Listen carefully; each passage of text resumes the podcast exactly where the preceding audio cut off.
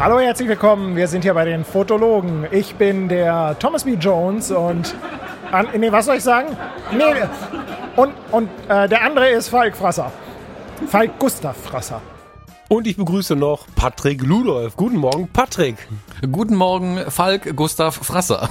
Ich glaube, wir haben da was durcheinander gebracht, alle mal miteinander. Ja, es war aber auch Fotokina ein anstrengender Tag und da kommt man schnell mal durcheinander mit den ganzen Namen und man trifft so viele Leute und kann ich schon verstehen. Ich hatte Fieber, nicht der Patrick. Je, ganz ehrlich, so krank wie ich die Woche danach war, hatte jeder Fieber, der auf der Fotokina war. Ja. Meinst du, ich habe dich angesteckt?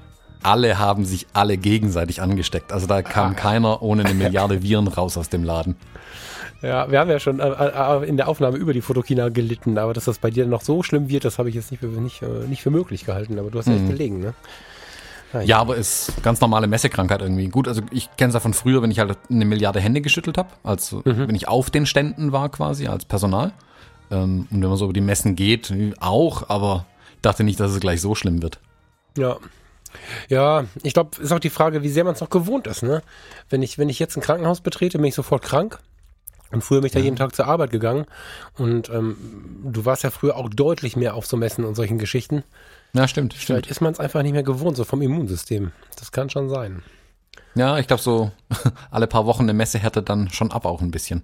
Absolut. Wir haben heute den Buchclub und beziehen uns aber noch so ein bisschen auf die vorletzte Episode, nämlich auf die Fotokina. Wie ja wahrscheinlich gefühlt jeder YouTuber und Podcaster das gerade tut. Ich hoffe, ihr hört uns trotzdem zu. wir haben die guten Inhalte. Ähm, ja, wo fangen wir an? Mit dem Buch vielleicht. Nee, ich würde weiter vorne anfangen. also zur Erklärung, wir haben ja schon ein bisschen erzählt, irgendwie technisch, äh, was wir alles toll und nicht so toll fanden und so. Das haben wir ja schon weit ausgebreitet. Wir haben aber auch angeteasert, dass wir den Patrick getroffen haben und ähm, haben halt, nachdem wir eine Fanta für 4,50, glaube ich, ne? Ich habe sie nicht war- bezahlt, keine Ahnung. Ich habe sie bezahlt. Das war unsagbar teuer. Ich hatte irgendwie, weiß ich auch nicht. Das hat sich angefühlt, wie ich lade euch zum Essen ein und ich habe vier Fanta geholt. Ähm, nachdem wir die auf hatten und gemerkt haben, es ist so unglaublich voll. Also ich fand es voll, du fandest es ja nicht so voll, aber äh, jedenfalls durch die, durch die etwas verringerte Hallenzahl hatte ich das Gefühl, dass es nirgendwo einen Ort gibt, wo man mal in Ruhe sitzen kann. Und wir haben dann irgendwie so ein gesperrtes Podest gefunden, ne? Also das fand ich ganz abgefahren, dass es dann einen Ort gab. Der Patrick hat es, glaube ich, entdeckt. So ein bisschen oberhalb von dem Entree zur Halle 4, was glaube ich, oder? War das die Halle 4, wo Fuji war? Das war gegenüber der Halle 4. Ich, wenn ich jetzt gerade richtig Ja. weiß, geht's da zur Halle 5, aber ich könnte lügen. Also, Ach so, ja nicht. genau, aber die Tore waren zu quasi. Genau, die Tore zur Halle waren zu. Genau, man konnte aber trotzdem die Rolltreppe hochlatschen, also nicht fahren, das war aus, aber hochlatschen, dann waren wir auf so einem kleinen Balkon, mussten wohl auf dem Boden sitzen, aber da sind wir, glaube ich, alle nicht, nicht, nicht wirklich empfindlich und haben dann ähm, uns mit Patrick ein bisschen das Buch unterhalten und haben so ein paar O-Töne eingesammelt, sodass wir heute einen, einen Buchclub mit O-Tönen haben. Mhm. Mal ein bisschen was anderes. Ist eigentlich ganz schön, mal den, den, den Autor von so einem Buch dann auch zu Wort kommen zu lassen, zu so einem Buchclub. Ja, total. Also ich habe auch gedacht, das müssen wir, müssen wir öfter machen, dass wir tatsächlich uns den Autor schnappen.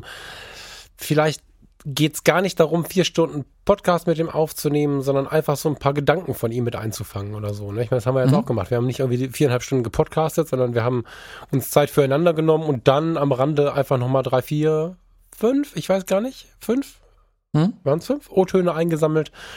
Das war eine ganz entspannte Zeit irgendwie. Das, äh, das können wir so öfter machen. Ich glaube, das ist cool, wenn man, ähm, gerade wenn man die Leute nicht persönlich kennt. Also wir haben mit Patrick schon ein paar Mal getroffen, aber ich glaube, dass der da draußen, der ihn halt von den Videos kennt und so, dann noch mal ein bisschen plastischer vor Augen bekommt oder vor Ohren bekommt, wieso der, der so coole Videos macht, jetzt plötzlich auch äh, ein Hörbuch und, und, ein- und ein Ratgeber irgendwie rausgebracht hat. Das ist kein Ratgeber, ne? Hm, Ja, so ein bisschen schon. Also es ist auf jeden Fall ein, ein Lernbuch, sagen. Also man kann anhand dieses Buches etwas lernen. So. Das ist, glaube ich, Ja. auch ein bisschen der Anspruch ähm, von, von seinem Buch oder von dem, was Komm. er geschrieben hat.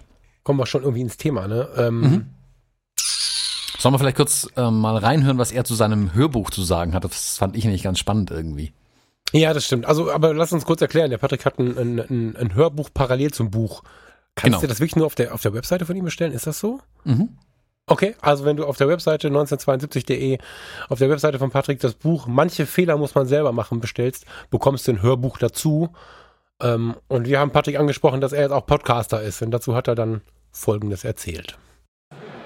Ja, das ist mein erstes Hörbuch und ich habe das eigentlich so ein bisschen als, als Gag gemacht, weil ich dachte mir, also guck mal, viele Leute hören ja gerne Podcasts. Viele Leute hören gerne Hörbücher. Finde ich auch toll. Und ähm, dann kam mir einfach die Idee und dachte, wenn da so viel Text drin ist, warum nicht als Hörbuch aufnehmen? Und dann hatte ich halt das große Glück, dass ich noch einen Tontechniker kennengelernt habe, kurz, äh, kurz bevor ich das gemacht habe, der bei einem Hörbuchverlag arbeitet. Mit dem hatte ich darüber gesprochen und der hat gesagt, du, sprich das doch einfach mal ein, ich schneide dir das, ich bereite das auf, ich mache das alles, dass das vom Ton tipptopp ist. Ja, und dann habe ich mich einfach zu Hause in meinen Keller gesetzt äh, und die ganze Zeit vor mich hingebrabbelt. Ja, es ist ätzend. die ganze Zeit seinen eigenen Text laut vorlesen.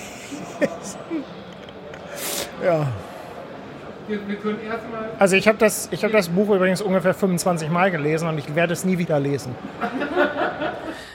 Ich, ich, überlege immer und immer wieder, wie die Menschen das machen. Also ich, ich mag ja inzwischen Audio sehr. Also unser Podcast hat mich ja total rangeführt, wenn ich überlege, wie ich heute podcaste und wohin du mich gebracht hast, technisch, wie ich das so benutze. Ich finde das Medium ja voll geil. Aber wenn ich mir vorstelle, so ein ganzes Buch einzusprechen, ja, ich glaube, also da hat man, also ich hatte gesagt, er hat es nur 25 Mal eingesprochen, das würde mich ja fast schon, das würde ich ja schon als gut verbuchen. Nee, er hat 25 Mal gelesen. Ja, ja, das finde ich so, fast schon so, wenig. So. Also, so, ähm, ja, wenn ich überlege, wie ich äh, Texte einspreche, wenn ich sie ablesen muss, ich tue mir da nach wie vor schwer. Gut, man, ich glaube, man kommt natürlich dann irgendwann auch in eine gewisse Übung rein. Also wenn man das so lang dann im Keller sitzt und nie das Tageslicht zu sehen bekommt, dann wird man, glaube ich, ganz automatisch irgendwann gut. Man möchte ja auch mal wieder was anderes machen. Mm. Aber es ist spannend. Ich habe schon ein bisschen in das Buch reingehört. Ich finde es auch total sympathisch, dass er es eingesprochen hat. Ähm, ich glaube, den Anspruch hat er aber auch dann an sein Buch, dass er das selbst spricht. Und es, also wenn ich ein Buch von, von Patrick lese, habe ich sowieso immer seine Stimme schon im Kopf beim Lesen. Das klingt für mich beim Lesen so, als würde er es lesen dann. Ich höre da seine Stimme. Und noch schöner ist es natürlich tatsächlich im Hörbuch, ihn zu hören. Ja, ja, das ist ja gen genau das habe ich, das ist witzig, das hört man auch von allen Seiten. Ne? Also ich hatte nachdem ich es geschrieben habe, genau dieses Argument, habe ich gelesen, dass es andere auch geschrieben haben.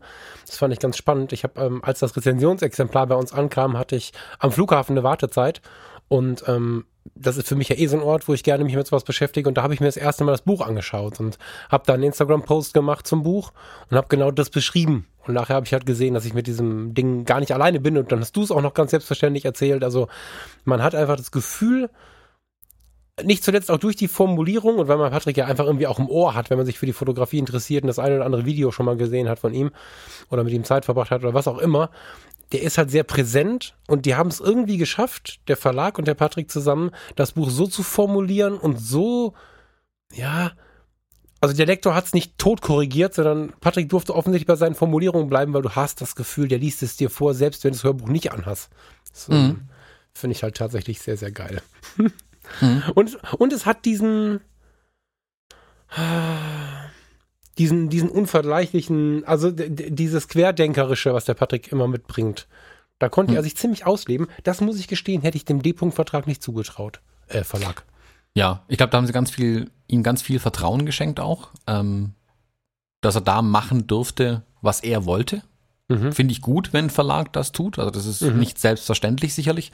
Ähm, er hat dazu ja auch ein äh, paar Sätze gesagt. Da können wir vielleicht auch ganz kurz mal reinhören. Nee, also was ich, was ich eigentlich zu dem, äh, was ich zu dem Buch ganz gerne sagen möchte, ist, ähm, ich finde es halt ganz cool, dass der D-Punkt Verlag sich darauf eingelassen hat, zu sagen, wir machen ein Buch so, wie du das haben möchtest. Weil das ist ja kein typisches D-Punkt-Buch.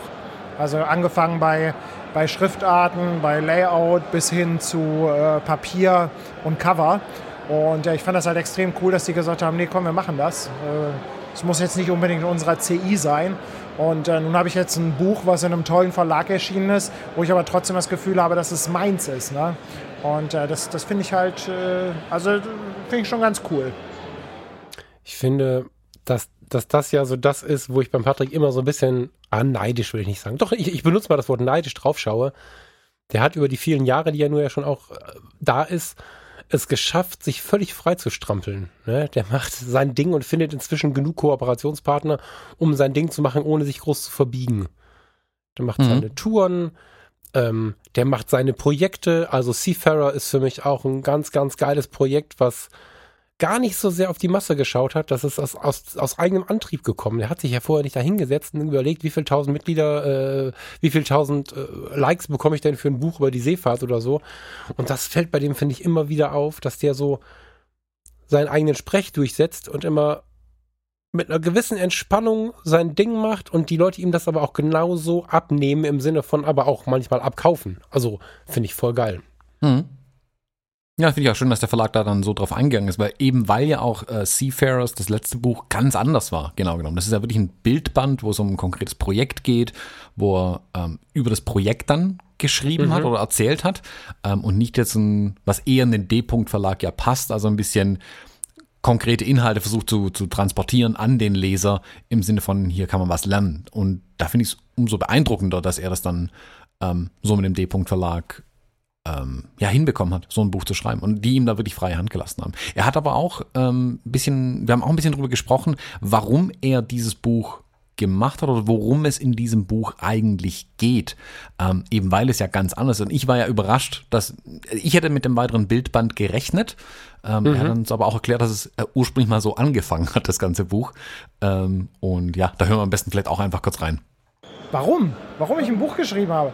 Äh, ich, ne, ich, ich, fand, ich fand, es war gerade mal wieder an der Zeit, ein Buch zu schreiben. Ja, ich hatte ja letztes Jahr das Seafarers gemacht, einen reinen Bildband und äh, irgendwie hatte ich das Gefühl, jetzt mal wieder was zu machen, was halt nicht einfach nur Bildband ist, also nicht einfach nur schöne Fotos, was halt auch ein bisschen fachlichen Inhalt hat, weil äh, mir ist natürlich durchaus bewusst, dass ein Großteil meiner Zielgruppe Fotografen äh, fotografierende Menschen sind und äh, die wollen natürlich auch in irgendeiner Form ein bisschen was lernen. Und deshalb dachte ich mir, wäre es eigentlich ganz cool, mal wieder was so in die Richtung zu machen. Ich muss dafür ein bisschen ausholen, weil die Ursprungsidee war schon, ein äh, Bildband zu machen mit quasi meinen in Anführungszeichen besten Bildern. Das reichte mir dann aber für den Zweck nicht. Also habe ich diese Bilder mit äh, Beschreibungen. Äh, also ich habe sie beschrieben, ich habe beschrieben, wie diese Bilder entstanden sind. Also da sind dann halt auch mal so technische Parameter dabei, EXIF-Daten, aber vielleicht auch kleine Anekdoten, die dahinter stehen. Und äh, weil mir das dann noch nicht genug war, habe ich halt dem Buch einen zweiten Teil verpasst. Der zweite Teil ist jetzt übrigens der erste geworden. Aber er ist von der Idee her erst hinterher entstanden und darin schreibe ich so ein bisschen über meine Philosophie, Menschen zu fotografieren, was aber so ein bisschen anekdotenhaft ist. Also ich versuche mich dabei nicht zu ernst zu nehmen und äh, versuche halt auch so ein bisschen an, ja, ich sag mal, Fehlern, die ich selbst gemacht habe, zu beschreiben, wie ich mich entwickelt habe und wie ich heute die Fotografie sehe. Daher auch dieser Titel, manche Fehler muss man selber machen. Ja, liest man immer wieder raus, seine, seinen Blick auf sich und auch seine, seine manchmal unbequemen Sätze. Ne? Da finden wir gleich noch ein paar. Also der ist ja auch hin und wieder einfach, macht sich selbst nackt, indem er sich nicht zu ernst nimmt und bringt dann auch schon mal nicht ganz so populäre Aussagen, aber da kommen wir gleich noch zu. Mhm. Ähm, spannend. Magst du mal ein bisschen was über das Buch selbst sagen, also die, die Buch-Hardware, wenn man so will? Ach so, ja. Ja, wollten wir am Anfang machen. Ich wollte es jetzt ganz hinten dran packen, aber dann denken wir es gerne dazwischen. Mm, es ist auf den ersten Blick, ich wollte gerade sagen, es ist auf den ersten Blick ein typisches D-Punkt-Buch. Das stimmt aber überhaupt nicht. Es ist haptisch, wenn man blind ist. Auf den ersten Griff ein typisches D-Punkt-Buch. Ich muss aber kurz aufs Cover eingehen, bevor ich über das Buch und über die Haptik spreche. Das Cover ist schlimm. ich hätte ich glaube, ich glaube, dieses äh, Cover polarisiert. Es wird unglaublich viele Männer geben, die dieses Buch kaufen werden. Oh, Männer und Frauen. Ich habe gelernt, auch Frauen gucken Star Wars. Ähm, die dieses Buch kaufen werden, ohne es zu lesen, einfach nur, weil da ein Star Wars-Helm drauf ist. Ich würde es kaufen, weil Scampy drauf ist. Ähm, ich finde das Cover nicht cool. Da, da, zur Erklärung, wer das Buch noch nicht gesehen hat. Ähm, wir sind, ich glaube, im Studio, haben einen Holzfußboden, Schrägstrich Laminat, eine dunkle Wand, vor der ein Mädchen mit einem Star Wars Helm auf dem Kopf steht, die mit Star Wars Farben angemalt, angegipst ist, keine Ahnung hat eine Banane in der Hand, das sehe ich jetzt übrigens erst. Wieso hat die eine Banane in der Hand? Und versucht dem Scampi zu erklären, dass er sich hinsetzen soll. Scampi bellt sie aber offensichtlich an oder irgendwie so. Scampi ist der Hund von Patrick und von der Tanja. Und ja, manche Fehler muss man selber machen oder wie ich Menschen fotografiere. Titel, Logo, alles geil, Haptik geil, äh, die Pappe, der Karton, mega. Also ich finde den Karton auch ganz faszinierend, weil er so eine gewisse Mattheit, so einen gewissen seidenmatten Glanz, nennt sich das so. Also ich finde es super gut. Aber das Foto, du bist auch so ein Star Wars-Typ, oder? Für mich hat das relativ wenig mit Star Wars zu tun, wenn ich ehrlich bin. Wie, wo ist das denn her? Das ist doch Star Nee, Wars. nee, der, das ist schon ein Star Wars Helm, ja, ja, aber das ist ja nicht die zentrale Aussage des Buchs, aber wer seine, meine, seine Bilderserie mit diesen Star Wars Helmen kennt, der findet sich da halt wieder. Also, Ich rede ja nur von dem ersten Griff. Mir ist total klar, dass das Patrick total ist. Patrick liebt Star Wars. So, ja.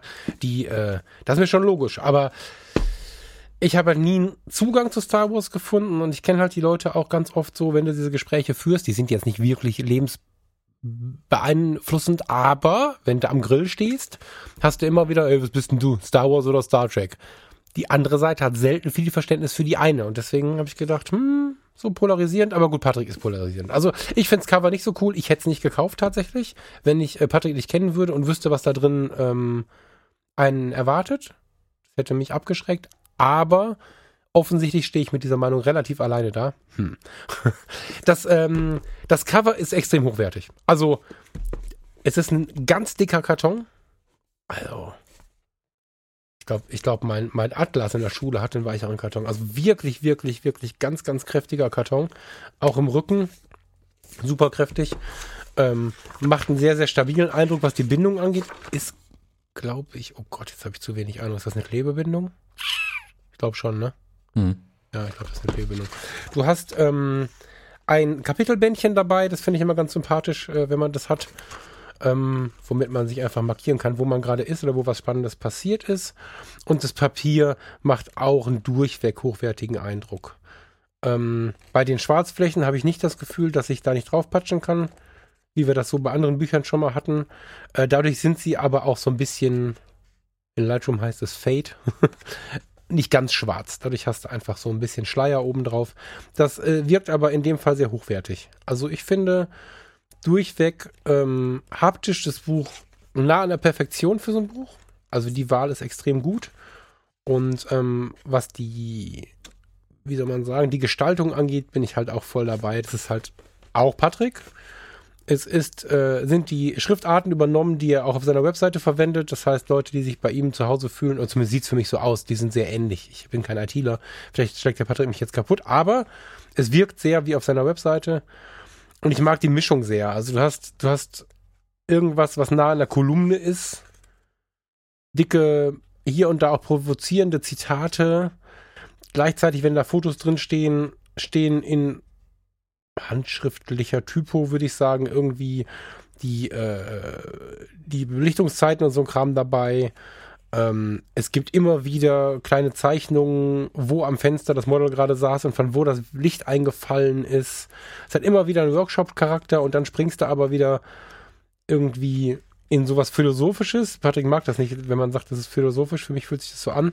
Und dann kommt ja auch ein ganz großer Teil, der einfach ganz viele seiner Bilder zeigt, also ein Portfolio-Teil, wo er einfach Fotos zeigt und dann aber auch zu den Fotos hier und da eine Geschichte erzählt hat. Es gibt einen FAQ-Teil. Ähm, das Buch ist haptisch und auch im Aufbau finde ich nah an der Perfektion. Also ich, doch, gut gemacht, finde ich cool. Ich finde, es schlägt auch eine schöne Brücke zu seinem Seafarers Buch. Also wenn man die beiden nebeneinander legt, dann sieht es schon aus, als wäre es aus einem Guss und Mit dem ähm, Logo auch, glaube ich. genau. Ne? Das ist jetzt so ein bisschen, Logo, Ähm, Papier, Schriftarten. ja. Es wirkt alles 100% nach Patrick Ludolf einfach. Das finde ich Ja. schön, dass es so Ja. zusammenpasst und ja, das ähm, macht sich gut nebeneinander im äh, Bücherregal. Das stimmt. das stimmt, ja. Ja, extrem gut. Ähm, hast du, du hast gerade gar nicht geantwortet, ne? Ich habe dich gefragt, ob du Star Trek oder Star Wars bist und dann hast du nur gesagt, darum geht's ja gar nicht, dann bist du aufs Buch eingegangen. Ich glaube, dass die Leute das wissen wollen. Star Wars.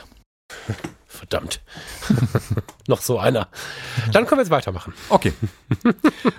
Genau, gehen wir vielleicht mal ein bisschen zu den, zu, äh, zu den Inhalten rein ins Buch. Ich finde, wenn man das Vorwort oder die Einleitung schon liest, wird einem relativ schnell klar, was einen in diesem Buch erwartet. Das sollte eine, ein Vorwort oder eine Einleitung ja auch tun. Und das finde ich hier schön sympathisch beschrieben. er verwendet ein paar schöne, ähm, wie du gerade eben gesagt hast, er zieht da auch so Zitate raus und die werden im Buch dann ähm, separat dargestellt, in großer, fetter Schrift dann auch nochmal. Und ich habe für mich äh, Schande über mein Haupt auch schon ein paar Sachen hier angemarkert, ähm, wo ich einfach in den Kopf nicken musste äh, und dann mit meinem Textmarker unterstrichen habe wir haben schon ein paar Mal bei uns im, im Proberaum, äh, jetzt fange ich schon falsch an, wir haben schon ein paar Mal, paar Mal bei uns im Podcast diese Analogien von meiner Musikzeit gebracht. Das ist geil. Entschuldigung, das müssen wir so festhalten. Wir sind hier im Proberaum. Das hat was. Ich brauche hm. aber ein Bier jetzt dann. Äh, Entschuldige, ähm, erzähl weiter. Das war cool.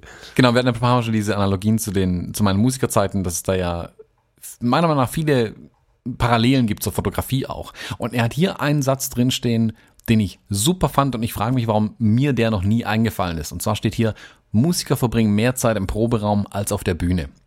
In dem Textblock geht es darum, dass man eben nicht immer sofort alles veröffentlichen sollte und nicht jedes Bild super ist, das man schießt. Also niemand braucht die Erwartung haben, dass wenn man keine Ahnung 100 Bilder macht äh, in der Session irgendwie, da 100 geile Bilder rauskommen. Es kann sein, dass da 100 schlechte Bilder rauskommen und es ist keine Schande. Also Musiker wissen das, man kann auch manchmal einen Song schreiben und da wochenlang dran rumtüfteln und dann feststellen, der ist voll kacke. Punkt. Ja. Den wir, dieser Song wird niemals den Proberaum verlassen. Fertig. Ja. Ähm, und ja, es ist so. Also, wenn ich an meine Musik, ich musste dann an meine Musikzeit zurückdenken, wie viel Zeit wir in diesem Proberaum zugebracht haben und wie wenig Zeit wir auf Bühnen zugebracht haben. Im Verhältnis da dazu. Gerade über die, über die Winterzeit, wenn da läuft ja manchmal gar nichts, wenn keine Festivals sind, nur die Clubs, das sind auch nur kleine Bühnen und so, dann wird auch nicht so lang und so groß gespielt. Und ja, es ist so, die, die Creme de la Creme wird dann auf der Bühne hoffentlich gezeigt. Und so sollte man es mit seinen Bildern vielleicht auch sehen. Also wirklich nur das Allerbeste zu zeigen. Er geht dann im späteren Kapitel nochmal explizit drauf ein, das finde ich ganz gut.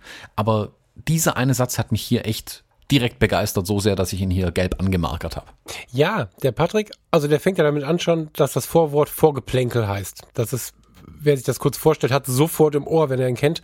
Ähm, genau das ist ja, glaube ich, eine der Zauberformeln in dem Buch. Also es gibt einige andere noch, aber eine der Zauberformeln von wahrscheinlich von Patricks kompletter Arbeit ist, ähm, sich selbst nicht so wichtig zu nehmen und den Leuten so ein bisschen ähm, dieses, diesen Promi-Gedanken zu nehmen. Also es ist oft so, dass alle glauben, oh Gott, so Fotos könnte ich nie machen und dann dazu aber auch nicht imstande sind. Es gibt zwei Wege, wie du da hinkommst. Entweder du bist ein Mensch, der sich davon motivieren lässt und unbedingt diese Bilder machen will, oder du bist entzaubert, machst weiter deine kleinen Bilder und kniest vor dem Altar, auf dem der Patrick sitzt und sagst, das könnte ich nie. Und Patrick sagt dann genau in diesem Moment, ja, Moment mal, äh, irgendwo weiter hinten steht, dass seine Raws genauso langweilig aussehen wie, wie, wie die des Lesers zum Beispiel. Also er nimmt sich selbst diesen Star-Status, den er, in Rating, wollte ich sagen, den er in Deutschland ja inzwischen hat. Also Patrick Ludolf ist bei jedem, der eine Kamera in die Hand nimmt, ja ein wirklich bekannter Mann.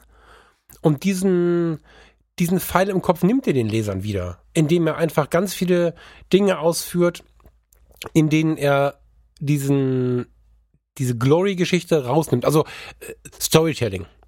Wir alle, jeder, der in der Öffentlichkeit steht, aber auch am Stammtisch oder Patrick oder wer auch immer einen YouTube-Kanal hat, liebt es natürlich, zu einem dramatischen Bild eine geile Story zu haben. Hammer. Und er schreibt zum Beispiel auch, manchmal ist das Ergebnis weit spektakulärer als die Entstehung des Bildes selbst. Mhm. Keine Story. Ja, also äh, super dramatisches, romantisches, geiles Bild.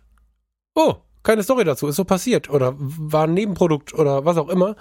Und ähm, damit nimmt er diesen Zauber weg. Das finde ich super, super gut, weil du dann ja wieder auf so eine Ebene kommst, auf Augenhöhe mit ihm kommst und das ist ja seine Art. Er möchte mit den Leuten auf Augenhöhe sein und das vermittelt er gleich am Anfang ganz gut. Mhm. Ja, ich finde, er entmystifiziert das Ganze ein Stück weit, was ich gut finde. Das macht er, wenn man mit ihm persönlich spricht, aber auch immer wieder. Also wer seine Vorträge kennt, Absolut, ja. ähm, wird es auch schnell bemerken, dass er ähm, das einfach hin und wieder auch sagt. Das war, wie du sagst, ein Nebenprodukt oder ein Versehen äh, fast schon. Oder er hat eigentlich was vergessen und musste sich am Ende einer, einer Videoaufnahme bedienen, um da ein Bild rauszuziehen, wie es ihm beim Seafarers passiert ist. Also, ja. also seine Drohnen Luftaufnahmen gemacht hat, hat er ewig lang das, äh, das Containerschiff unter ihm gefilmt und gemacht und getan. Und irgendwann hinterher, wo er schon längst oder zu Hause war, sehr wahrscheinlich, musste er dann feststellen, er hat kein einziges Foto mit der Drohne gemacht. Und dann ja. hat er einen von diesen, einen einzelnen Frame aus diesen 4K-Videoaufnahmen quasi rausgenommen, zu Ende entwickelt, in Anführungszeichen. Und der hängt heute aber als riesiger Print dann auch irgendwo rum. Also er nimmt da, sagt zum einen, auch mir passieren Fehler. Manche Fehler muss man selber machen. Sicherlich auch ein guter Hinweis zu dem Buchtitel wiederum. Und mhm. er sagt auch, mhm. ähm, es muss nicht immer die teuerste Kamera, die höchste Auflösung, das beste Objektiv sein, weil nichts davon war gegeben bei diesem Bild. Es war eine Videoaufnahme mit, glaube ich, 16 Megapixeln oder so, wenn überhaupt, mhm. oder 8, nee, 8 Megapixel sind es ja dann nur bei 4K. 18, ja. 18, ja es war nicht mal ein tatsächliches Foto, es war kein RAW und trotzdem hängt das Ding jetzt als großer Print an der Wand. So. Ja, das ist, der Patrick steht immer auf der Bühne, ohne auf der Bühne zu sein. Das tut er in dem Buch auch. Musste gerade so ein bisschen schmunzeln. Vor einer Minute hast du was gesagt, hast du mich erinnert an. Kannst du dich an eine unserer ersten Episoden erinnern, wo wir über Stars gesprochen haben und du irgendwie gesagt hast, es gibt diesen Fotografen, der äh, äh, schmeißt sich einen Schal um, gibt seinem Assistenten die Jacke, äh, schwebt auf die Bühne, brüllt drei Minuten, wie man es richtig macht und geht wieder. Weißt du noch mhm. das Bild, was du da mal gezeichnet hast? Mit genau, bekommt die, die Hasselblatt in die Hand gereicht, macht ein Bild genau. und geht dann wieder. Genau, genau. Äh, das ist nicht Patrick Ludolf. Es, äh, es gibt diese Fotografen immer mehr und mehr wieder, ist mein Eindruck, dass sie wieder kommen, so.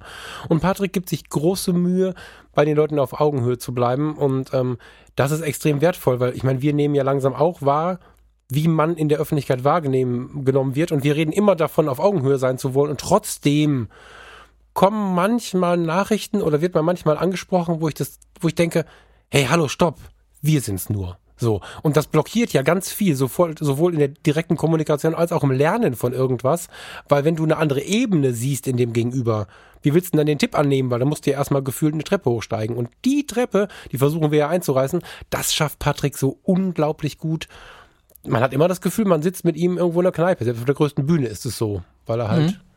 ja, auf diese Dinge so eingeht, wie er darauf eingeht. Nämlich ohne große Allüren und ohne große Angst vor Fehlern. Mhm.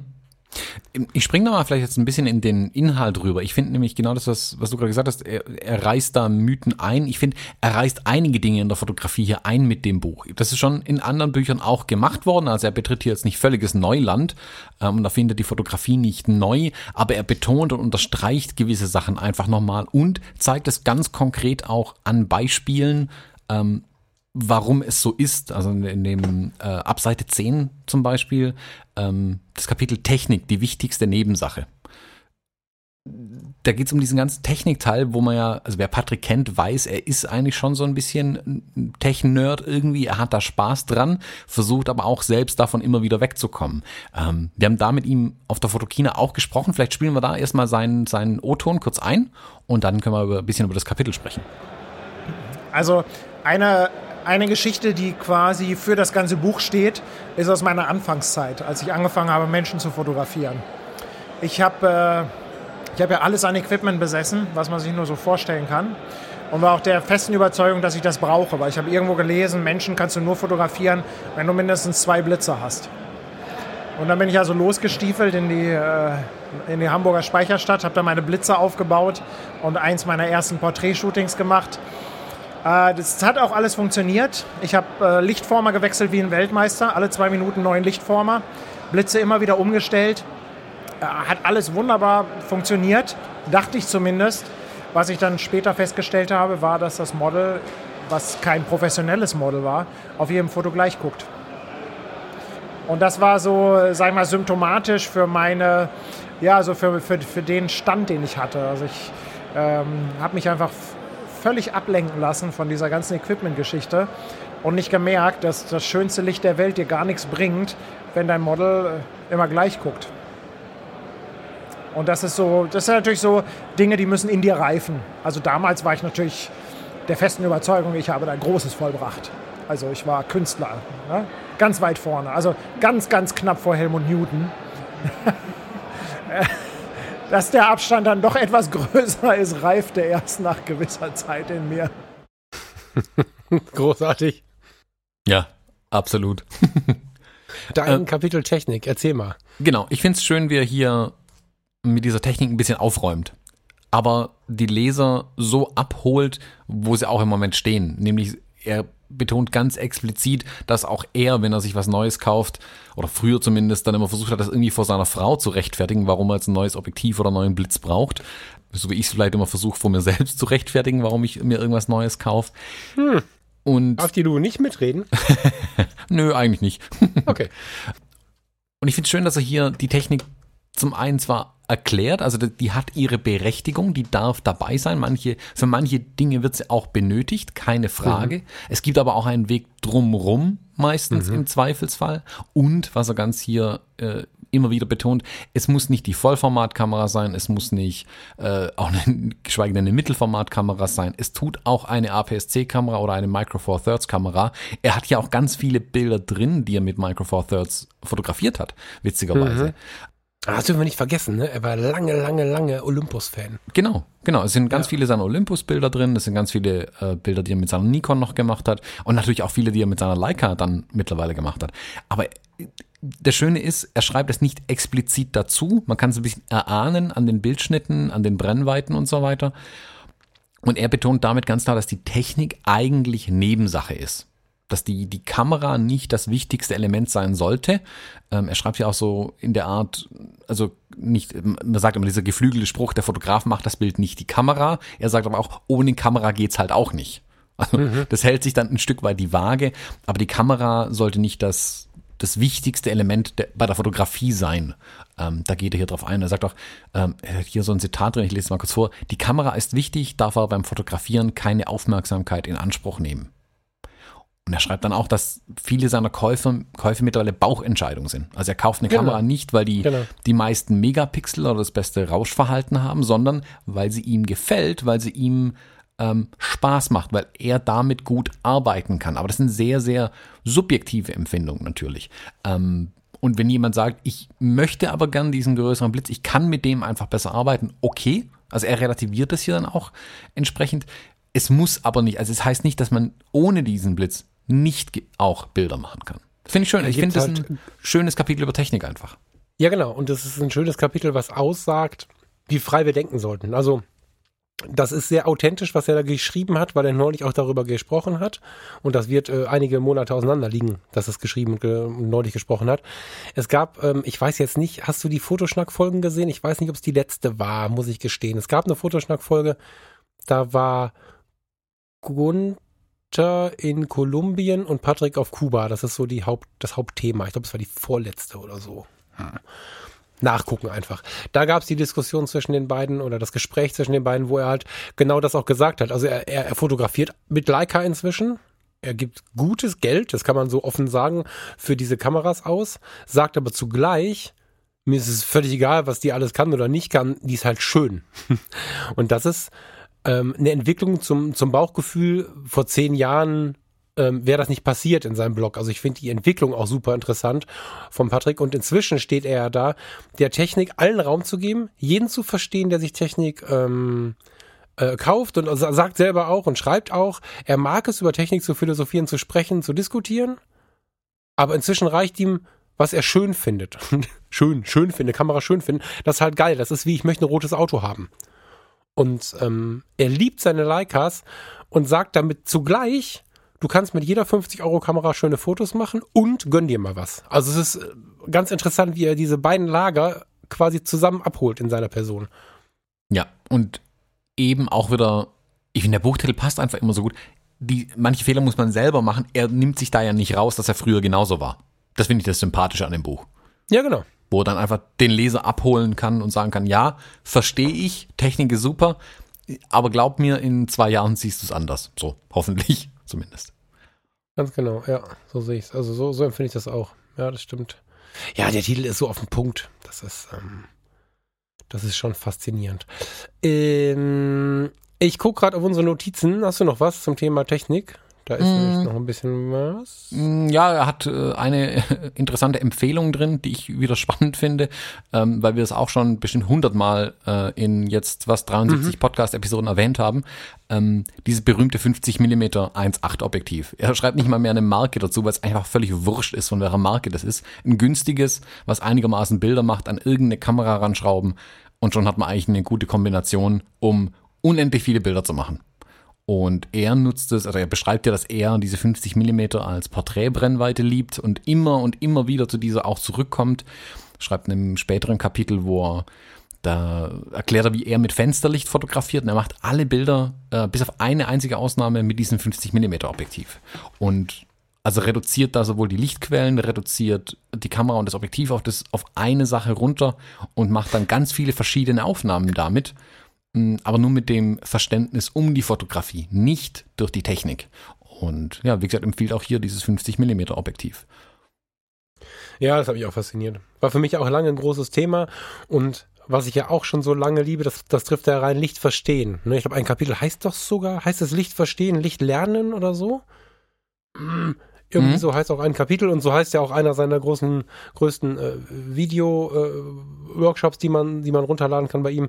Ähm, wie ich Licht sehe, heißt der dann. Also Licht ist ja ein Riesenthema bei ihm. Und ähm, ja, ich mag das einfach, wie er die Technik ja zur wichtigsten Nebensache macht, genau. Und dann solche Sachen wie Optik, Physik, Licht und so dann damit einfließen lässt. Und ja, am Ende sind wir so weit, dass du mit jeder Kamera, die du in den letzten fünf Jahren kaufen konntest, gute Bilder machen kannst. Das stimmt. Mhm. Ja. Mm, ein Schritt weiter. Wollen wir mal über die Menschen sprechen? Gerne.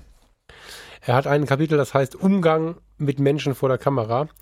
Ähm, Hast du noch gefrotzelt, als wir uns gesehen haben, das ist dein Kapitel? ich hab, du hast einen Witz mit Gefühlen gemacht, deswegen habe ich relativ lange in dem Buch nach dem Kapitel gesucht, was Gefühle heißt, aber das gibt es tatsächlich nicht. ähm, es hieß Umgang mit Menschen vor der Kamera. Geiles Kapitel, wollen wir ihn erst reden lassen dazu? Sehr gern. Aber was ich persönlich, äh, wo ich glaube, dass es ganz interessant ist, ist, äh, wenn es so ein bisschen in den Bereich geht, Umgang mit Menschen. Also so, ähm, ja, also auch, ich will jetzt nicht zu philosophisch werden, weil das ist nicht mein Ding, aber wie ich halt so, wie ich halt die Fotografie von Menschen sehe, also wie ich mich dabei auch selber sehe und äh, wie ich mit Menschen umgehe, weil für mich ist halt Menschen fotografieren nichts anderes als äh, Menschen zu treffen. Also ich sage mal, Menschen fotografieren ist wie ein Date. Ja, da trifft man sich und da muss man sich erstmal kennenlernen. Das war halt äh, ein schönes Ding, was oben drüber sitzt. Also diesen diesen Umgang mit den Menschen so persönlich zu nehmen, das ist das, was über all dem liegt. Das Kapitel ist aber ziemlich groß, finde ich. Ähm, ja, ist ja auch, ist ja auch ein umfangreiches Thema für ihn. Das war, da hatte ich schon damit gerechnet, dass er da, dass da sehr viel dazu kommt. Ja, genau. Das ist ein Riesenthema, für jeden anderen auch. Und oft wird's nach wie vor vergessen. Also er schreibt in diesem Kapitel auch, das habe ich jetzt nicht rausgeschrieben, aber es steht irgendwo ähnlich wer nicht mit Menschen umgehen kann oder möchte, ist sicherlich in dem Genre falsch. Also das ist auch ein relativ, er hat etwas weicher geschrieben, aber das ist auch was, was für mich die ganze Zeit darüber liegt. Ähm, es ist sehr, sehr, sehr wichtig, den vernünftigen Umgang zu finden, weil sonst, wie ja bei dir gerade auch schon beschrieben in deinem Kapitel, in dem Kapitel Technik, hat er ja selber auch gesagt, am Ende hat das Model immer den gleichen Blick drauf. So, ne, das ist, ähm, wenn du halt nicht aufpasst und wenn du zu sehr nur auf die Technik guckst, das, das Thema Mensch ist halt super wichtig. Er startet da super sympathisch rein, indem er erstmal sich selber darstellt. Ne? Also indem er erstmal sich selber wieder zurücknimmt und äh, halt erklärt, ähm, dass er selbst nicht gern fotografiert wird. Und dreht dann die Sicht um, dass jeder, der selber nicht gern fotografiert wird, das ist bei Fotografen sehr oft der Fall, um das Verständnis für denjenigen, der gegenübersteht, zu schaffen. Und geht dann darauf ein, was ist Selbst- und Fremdwahrnehmung, ähm, wie ähm, nehmen wir uns selber wahr, wenn wir fotografiert werden, ähm, geht weiter hinten darauf ein, dass es total schlau ist, als Fotograf sich selber vor die Kamera zu stellen. In Klammern, das muss ich dringend mal tun. Wer Lust hat, bitte melden. ähm, und geht auch auf diese ganzen Probleme ein, die man als Fotograf oft hat, wenn man fotografiert wird. Man versteift sich, man denkt sich, oh Gott, wie sehe ich jetzt aus, weil es ja einfach nicht der ständige Fokus ist, fotografiert zu werden. Ich persönlich und mein Doppelkinn, wir haben so einen Krieg miteinander. Wer mich von der Seite fotografiert, kann das Bild nicht veröffentlichen. Aber es gibt immer wieder super sympathische Bilder von mir. Die müssen aber erstmal gemacht werden. Und meistens wehre ich mich ja so ein bisschen, fotografiert zu werden. Vehement. Und das beschreibt ja halt, bitte? Du wehrst dich vehement, fotografiert zu werden. Ja, du bist noch nicht dominant genug damit, aber Also an dieser Stelle gerne, wer, wer, wer, wer mich irgendwie sieht, äh, der darf mich gerne mal abschießen, einfach, weil ich glaube, dass es das auch ein Stück weit Therapie ist und dass es eine super Brücke ist, das beschreibt er, um das Gegenüber zu verstehen, um das Gegenüber abzuholen, um zu verstehen, was geht da in dem Gegenüber vor. Also ich persönlich arbeite ja auch viel, viel lieber mit völlig unerfahrenen Models, ähm, weil ich da viel echtere Situationen rausholen kann. Aber ich muss auch Ängste nehmen. Und da ist es extrem gut, sich vorher vor Augen zu führen, wie fühlen sich denn diese Ängste an, die man gegenüber hat. Ja, und endet dann dieses diese Sicht auf die Dinge mit einem ganz sympathischen Zitat, das möchte ich kurz vorlesen. Das Problem scheint also eine verzerrte Selbstwahrnehmung zu sein, die nur in den allerseltensten Fällen durch ein Foto bestätigt wird. Die gute Nachricht lautet, es ist alles in Ordnung mit euch, den meisten Menschen geht es genau so. Und die zweite gute Nachricht ist, man kann etwas dagegen tun. Und dann geht's halt weiter in dem Thema. Also der, er hat auch wirklich ähm, da auf den Punkt erstens den Menschen abgeholt und zweitens neugierig gemacht auf das, was dann da noch kommt. Und ähm, da geht's dann halt wirklich die ganze Zeit darum, was macht er, damit die Menschen sich wohlfühlen. Ich möchte nicht zu sehr vorgreifen. Er hat da sowohl eigene Gedanken, Zitate als auch so kleine Tricks mit auf Lager, wie es einfach etwas leichter ist, erstens als Fotograf mit Berührungsängsten sich darauf einzulassen, aber auch wie es für das Gegenüber einfacher ist, sich auf den Fotografen einzulassen, also was der Fotograf quasi mitbringen kann. Und ähm, das macht's äh, tatsächlich spannend. Ja, also Zusammengefasst vielleicht über dem Kapitel stehend, Zitat, mein oberstes Ziel sind heute nicht mehr ausschließlich gute Fotos, sondern auch eine schöne gemeinsame Zeit. Das klingt irgendwie kitschig. Jeder möchte überall Spaß und eine gute Zeit haben. Aber in der Fotografie ist die Stimmung nun mal Grundlage für ein gutes Foto. Vor allem bei der Arbeit mit unerfahrenen Menschen. Das wissen so viele Leute scheinbar nicht. Du machst ohne eine gute Stimmung keine guten Fotos. Mhm. Wenn du nicht ausgebildete Schauspieler vor dir stehen hast. Das ist ja. ähm, ein großartiges Kapitel. Ich will nicht zu viel äh, herausnehmen, weil es ganz, ganz viel Input bereithält, finde ich. Gerade für den, der vielleicht auch ein bisschen dran hakt. Also, das ist wirklich tatsächlich ein Buch auch für den, der sich da selber gar nicht so sieht. Das muss er nicht öffentlich zugeben. Aber wer in sich jetzt so ein bisschen das Brodeln hat, oh, eigentlich habe ich da auch ein Problemchen mit, der sollte sich jetzt heimlich das Buch bestellen und mal durchlesen, weil das wirklich auch auf Augenhöhe ganz tolle Gedanken dazu an Bord hat. So. Hm. Ja. Und ja, ich habe auch was gelernt. Ich muss vor die Kamera. Also es, ich, ich bin der dicke Onkel. Ich habe inzwischen einen Bauch und ich habe ein Doppelkinn und, und drei graue Haare dabei und so. Das ist alles nicht mehr so cool. Aber, aber vielleicht gerade dann muss ich mal versuchen, Menschen dazu zu bekommen, Bilder von mir zu machen, die man sich auch anschauen kann. Das wird helfen. Es hilft einfach einem als Fotograf selbst die Perspektive zu wechseln. Ich sage es immer genau. wieder. Perspektivwechsel ja, ja. inspirieren einen und jeder kann das mal zu Hause mit sich selber testen, finde ich. Einfach die Kamera auf ein Stativ gepackt oder ins Regal gestellt, ganz egal. Vorne den Objektivdeckel abnehmen, ganz wichtig, und mal von vorne in die Kamera reinschauen. Das ist ein großes ja. schwarzes Loch, was völlig emotionsbefreit ist. So, und wenn ich mich als Fotograf jetzt hinter dieser Kamera auch noch verstecke, ähm, dann kommt bei dem anderen einfach gar nichts Menschliches mehr an und das schafft dann Distanz und wirkt sich ja, nicht, nicht unbedingt positiv auf die Bilder. Wie du sagst, Schauspieler oder Profis vor der Kamera, Models, Schauspieler und so weiter, die kennen das, für die ist es ganz normal. Jemand, der das nicht gewohnt ist, den irritiert das. Das ist sicherlich auch ein Grund, warum ich auf immer, immer kleinere Kameras gehe, wo nur möglich, um eben mehr von meinem Gesicht sichtbar zu halten, ja. wenn ich Menschen ja, fotografiere. Ja, Weil es bringt, also ich merke das, den Unterschied zum Beispiel zwischen einer Kamera, äh, zwischen einer Kamera mit angesetztem Batteriegriff und einer Kamera ohne Batteriegriff drunter. Ich verzichte, wo es geht, mittlerweile auf diesen Batteriegriff, weil dann kann man meinen Mund einfach sehen. Dann kann man mich A besser hören, wenn ich was sag, ähm, weil ich nicht hinten in die Kamera reinbrubbel äh, und man kann sehen, wenn ich lach und es steckt die anderen automatisch an. Das ist eine ja. Kleinigkeit, aber es hilft ja. ganz, ganz viel. Wenn ich ein Lachen, ein Lächeln, ein Schmunzeln erzeugen möchte bei den anderen, kann ich sagen, bitte lächeln, das ist der größte Fehler, das wissen wir alle. Oder ich kann es vormachen. Und dann ja. spiegelt es mir der andere im Regelfall auch immer wieder. Witzig, dass du das jetzt sagst. Mein To-Do für die nächste Saison oder für das, was ab jetzt kommt, ist, ähm, ohne Batteriegriff zu arbeiten und einfach die Ersatzakkus, weiß ich auch noch nicht, wie ich die transportieren soll, in irgendeinem Gürtel oder so, weiß ich noch nicht. Ähm, ich habe einen XH1 Batteriegriff abzugeben. Wenn ihr einen haben möchte, bitte melden, der ist so wie neuwertig. ähm, genau, ich möchte das auch nicht mehr. Und das ist das ist, das sind diese Dinge, die halt in dem Model, nenne ich das jetzt mal, das kann ja auch der Onkel sein oder wer auch immer auf der Hochzeit gerade ein Bier trinkt. Also es muss ja gar nicht diese Shooting-Situation sein. Das, was du beschreiben, beschrieben hast, beschreibt es gut. Und dazu kommen noch Erfahrungen aus dem Leben. Ein hübsches Mädel ist leider, leider, leider, wenn es halbwegs städtisch wohnt, fast immer ein bis dreimal angesprochen worden, May Baby, soll ich mal ein Bubble davon dir machen? Das passiert. Und das sind selten die sensiblen Fotografen, die wissen, mit guter Kommunikation darzustellen, dass man mal ein paar Fotos machen könnte. Das sind oft die, ich bringe nicht ganz groß raus, Babytypen. Oder die Menschen, die sich auf Foren mit zweifelhaften Bildern schmücken irgendwie. Also ganz oft haben Menschen negative Erfahrungen mit Fotoshootings. Das stelle ich immer mehr fest. Das wird auch mehr, ist meine etwas sorgenvolle Erfahrung im Moment.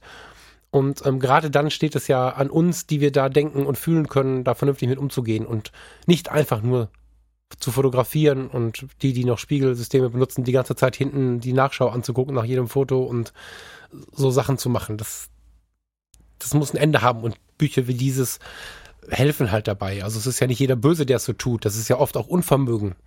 Und wer, wer es halt nicht anders kann, der kann mit so einem Buch tatsächlich einen großen Schritt weiterkommen. Hm.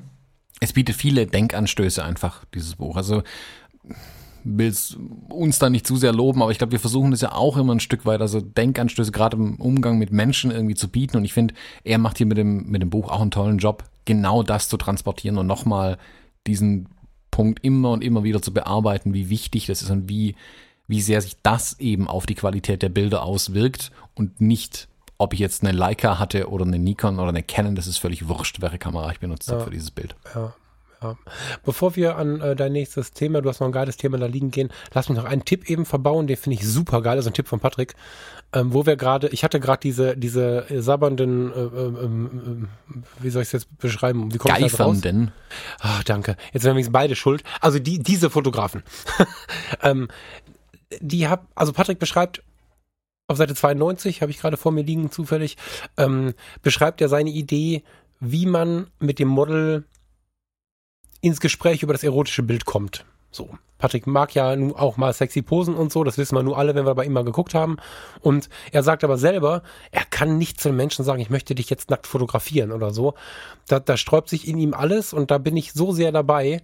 Ähm, er schreibt was von, ähm, in seiner Erziehung hat er gelernt, dass man Menschen so nicht anspricht und so und stellt sich selbst äh, halt auch immer die Frage, wie wahrscheinlich viele von uns, wie spreche ich denn jetzt jemanden drauf an?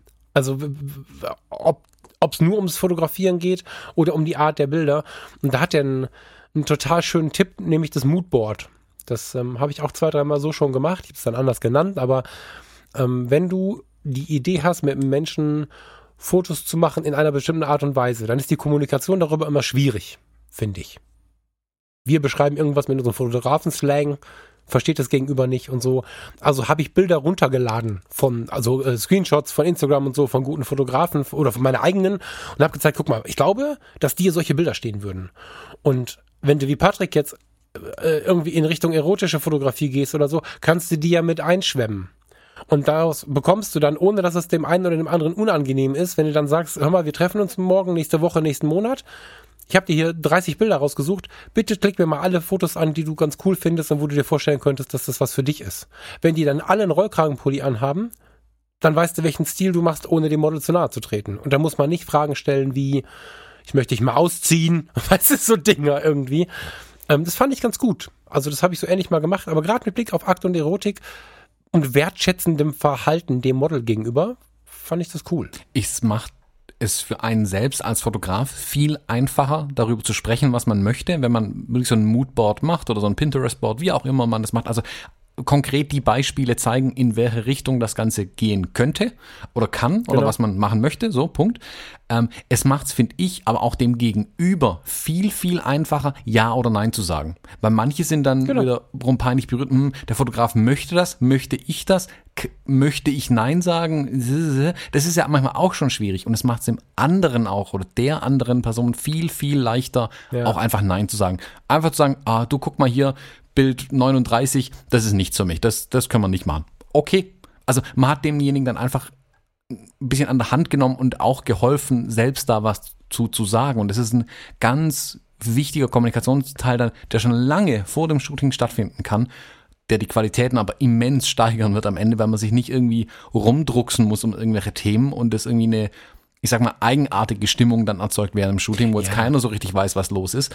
Ähm, und man hat keinen überredet. Genau, man hat auch also, niemanden zu irgendwas überredet. Jeder hat auch die Chance, ganz klar Nein zu sagen. Das muss man natürlich auch dazu sagen, wie du es gerade gesagt hast, hier marke mal an, was alles nicht okay ist. Also das muss man auch deutlich nochmal dazu Ja, oder, sagen. oder, oder, oder, nee, es reicht ja, wenn du sagst, was gefällt dir und wenn da nichts dabei ist, was irgendwie erotisch ist, Genau. weiß ich, wo der Hase langläuft. Also es gibt halt viele Menschen, auch das hast du gerade ganz schön äh, angeteasert, es gibt viele Menschen, die tatsächlich nicht Nein sagen können. Und das glauben wir immer nicht. Aber selbst mit der Kamera in der Hand, wenn du dann in ein Studio gehst oder dich zum Shooting, ich hasse dieses Wort, irgendwo triffst, dann haben manche Menschen einem Fotografen gegenüber schon so einen, wie soll ich das sagen? Der Fotograf ist einfach in einer gewissen Machtposition, weil er die Kamera in der Hand hat. Da. Ja, da- das auch, aber viele Menschen haben so ein gewisses Hoheitsdenken dann. Ich finde das nicht cool, ich möchte das nicht und wenn ich sowas bemerke, versuche ich es erstmal abzubauen und deswegen trinken wir manchmal auch eine Stunde Kaffee oder so. Das möchte ich nicht, auch wenn ich sonst immer sehr präsent auftrete, möchte ich nicht, dass jemand zu mir aufschaut, wenn wir irgendwas zusammen entwickeln. Ähm, der darf mich respektieren und gut finden und so, aber nicht zu mir aufschauen. Und gerade wenn der Fotograf, von der sich jetzt, von dem wir jetzt gerade reden, der fiktive Fotograf, auch noch auf der Bühne steht in irgendeiner Form, das geht heute ja viel schneller als früher, ähm, indem er einen YouTube-Channel hat oder was auch immer, wirkt der sehr schnell, wie früher ein Promi gewirkt hat auf denjenigen. Und das ist ein, ein, ein, ganz gefährlicher Faktor. Wenn man dann darauf wartet, ja, sie hat ja nicht Nein gesagt, dann wird's echt ein ganz kribbeliger Teil. Und deswegen, das eine Nein ist es nicht, sondern es reicht völlig aus, wenn, also gerade mit der, mit der Moodboard-Geschichte reicht es völlig aus, wenn jemand einfach diese Fotos nicht auswählt. Genau, das ist ja ein passives Nein sagen, sag ich mal. Also man wählt Genau, das also Ja aus und muss nicht Nein sagen, das meine ich. Genau, und erwartet, das ist hier, war jetzt mein Appell da drin, um Himmels Willen nicht auf ein Nein. Das kann nach hinten losgehen. Es gibt unsagbar viele Menschen, die ein Problem mit dem Nein haben. Die haben Angst vor dem Nein, weil sie glauben, dich dann abzulehnen und denken dann eher so Sachen wie, na ja, so schlimm wird's nicht werden oder so. Wenn du dann auch noch aufgeregt bist, weil du noch nie Fotos gemacht hast als Fotograf und vielleicht nicht ganz so lange Antennen hast, kann das sehr schnell in einem absoluten Desaster ausufern für beide Seiten. Also Moodboard, geile Idee, es ist glaube ich eine halbe Seite nur oder so, aber das sind so Dinge, die bringen einen echt weiter. Ja, weiter. Ähm, Lass uns mal weitermachen. Genau, ich wollte noch ein Kapitel so ein bisschen vorstellen, kurz und zwar auf der Seite 38 geht es los. Das ist ein, wenn jemand in eine Buchhandlung läuft, was ich jedem mal generell empfehlen kann, und ein Buch in die Hand nimmt und mal irgendeine Seite aufschlagen möchte in dem Buch, bevor er es kauft, empfehle ich hier zum Beispiel die Seite 38 aufzuschlagen. Da ist relativ wenig Text. Ähm, die Überschrift ist ein Fenster, sechs Bilder. Ähm, und er zeigt da einfach in seinem, in Anführungszeichen, Studio, das könnte genauso gut jede x-beliebige Wohnung sein, wo es ein Doppelfenster irgendwie dran hat, wie man mit ganz einfachen Mitteln aus ganz wenig Technik und Location ganz viel rausholen kann. Und es ist hier, finde ich, sehr schön veranschaulicht, wie das, der Rest von dem Buch auch funktioniert und aufgebaut ist. Da sieht man die Bilder, man sieht eine Erklärung dazu, warum sind die Dinge hier so, wie sie sind. Und er zeigt auch, er geht in gewisse ich sag mal, Tabuzonen rein. Er zeigt seine RAW-Daten hier in dem Kapitel. Er zeigt ganz klar, guck mal, bei mir sieht das unbearbeitete RAW auch komisch aus. Also nicht wundern, wenn es bei dir in der Kamera erstmal nicht so wirkt. Das Bild muss noch entwickelt werden. Also das Ja. sagt er nicht nur, er zeigt es auch hier. Er schreibt auch hier immer seine, seine die Idee hinter der Belichtung dazu, was er mit dem Menschen vor der Kamera gesprochen hat, welche Technik er auch verwendet. Er geht auf alle Punkte ein und hat da keine ähm, ja, Tabus irgendwo, wo sagt, also, oh, meine RAW-Daten zeige ich nicht, ich zeige nur die fertigen, voll geilen Yeah-Sachen, wie die Bilder voll gut aussehen. Nein, er zeigt auch eben das RAW dazu. Und dann sieht man, oh ja, guck mal, de, bei ihm hört es auch nicht in der Kamera auf. Das geht danach noch weiter. Das hat viel damit zu tun, dem Foto was zuzutrauen. Das meine ich anfangs auch, dass er einfach die Leute runterholt von diesem, ich bin der heilige Patrick, mach mal eben so ein Foto und wir alle denken, wie hat er das Foto gemacht? Er hat diese Making-of-Bilder in dem Kapitel was du beschreibst, finde ich halt cool. Ne? Das, ist das Treppenhaus zum Beispiel, ähm, da sehen wir ein Porträt, ein typisches Patrick-Porträt, was richtig geil ist und sehen dann ein Foto, wie das Model im Treppenhaus rumsitzt. Haben vorher von Patrick gelernt, wie sich Licht äh, verhält und wie schnell es sich abbaut, mit Abstand zur natürlichen Lichtquelle und so. Und dann sehen wir dieses, dieses Foto im Treppenhaus, in dem auch diverse Fotos mit den GZSZ-Schauspielern entstanden sind. Da ist er nicht mit 14 Assistenten durchs Studio gesprungen. Nee, Der hat dem Björn, Jörn, wie heißt er? Jörn Schlö, schön flogt, schön, wie, wie heißt der? Keine Ahnung. Gott, jetzt bringen mich die Mädels alle um. Jörn Schönflogt. Der Arzt von GZSZ. Der, der, den hat er zum Beispiel äh, auch einfach nur ins Treppenhaus und aufs Dach gesetzt. Oder das Foto mit der Fensterfront. Dieses Foto zeigt, also das, das Making-of-Bild, dass das einfach nur ein Fenster ist vor einer Industriekulisse, die nicht mal mehr schön ist. Das kann jeder von uns, ich habe jetzt hier nur Dachschrägen, aber ansonsten kann das jeder von uns jetzt machen. Geil. Hm? Ja. Wieso, ähm, das war ja mit das Erste, was du bemerkt hast. Kannst du es noch ein bisschen beschreiben? Also möchtest du das Kapitel noch ein bisschen eingehender beschreiben oder möchtest du ein bisschen eingehender beschreiben, warum es dich so fasziniert hat? Hat ein bisschen mehr Raum verdient, finde ich. Mm, ich finde es eine schöne Schritt-für-Schritt-Anleitung zum einen. Also, ja. muss dazu sagen, das sind jetzt Kapitel, über die ich auch ein bisschen dann drüber geblättert habe. Da habe ich jetzt nicht alles im Detail gelesen, schlicht und ergreifend, weil ich viele von den Themen einfach kenne. Also, das ist ja mein Tagwerk mittlerweile auch sowas. Mhm. Ich fand es aber seine äh, die Semantik schön, das Erklären, wie erklärt er es, wie geht er an die Sache ran, das habe ich wiederum mit großem Interesse verfolgt und mir wirklich gedacht, ja, das ist toll. So, so wünsche ich mir Bücher, weil diese Bücher kann ich dann guten Gewissens auch jemandem einfach an die Hand geben und sagen, guck mal, liest dir mal hier ein Kapitel durch, ähm, dann wirst du ganz, ganz viel lernen über die Fotografie. Und da ist dann nicht, dass man sich dann durch viel graue Theorie kämpfen muss und hier steht jetzt was von Blende, Zeit, Lichtabfall in die Richtung Blasen. Es ist halt in seinem Sprech formuliert und das macht es auch mhm. sehr zugänglich einfach, das Ganze. Und das auch wirklich hinter die Kulissen blicken lässt. Es sind auch ein paar Making-of-Bilder dabei, wo er dann auf den Bildern ist ähm, und ungelenk irgendwie vor dem Model steht und zeigt einfach, das kannst du jetzt so auch nicht sagen, hätte er jetzt gesagt.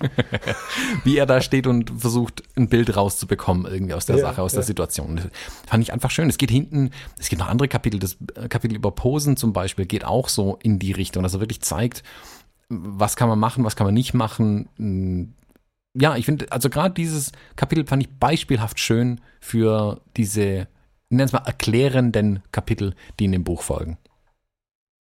Ja, ja, total. Also ich, ich verschenke immer wieder ganz gerne, wenn es mal Weihnachten wird oder wenn irgendwie es einen Grund gibt, was zu verschenken, äh, Bücher, die Fotografie erklären an Leute, die mir seit Jahren erzählen, ich würde so gerne mal fotografieren. Gibt es ja so Leute, ne? Die haben immer Stress und wollen immer mal fotografieren.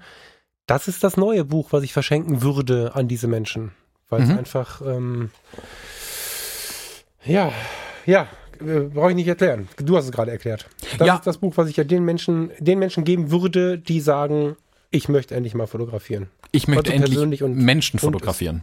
Das wäre die einzige ja. Einschränkung. Sobald jemand sagt, oh, ich würde auch gern Menschen fotografieren, so wie du, und aus Ermangelung eines Buchs, das ich halt noch nicht geschrieben habe, würde ich Ihnen jetzt guten Gewissens dieses Buch in die Hand geben und sagen, guck, ja. wenn du sowas in der Art machen möchtest, guck dir mal das Buch von Patrick Ludolf an. Da ist alles drin beschrieben, was man braucht.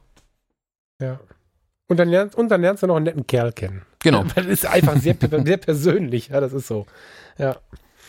Mhm.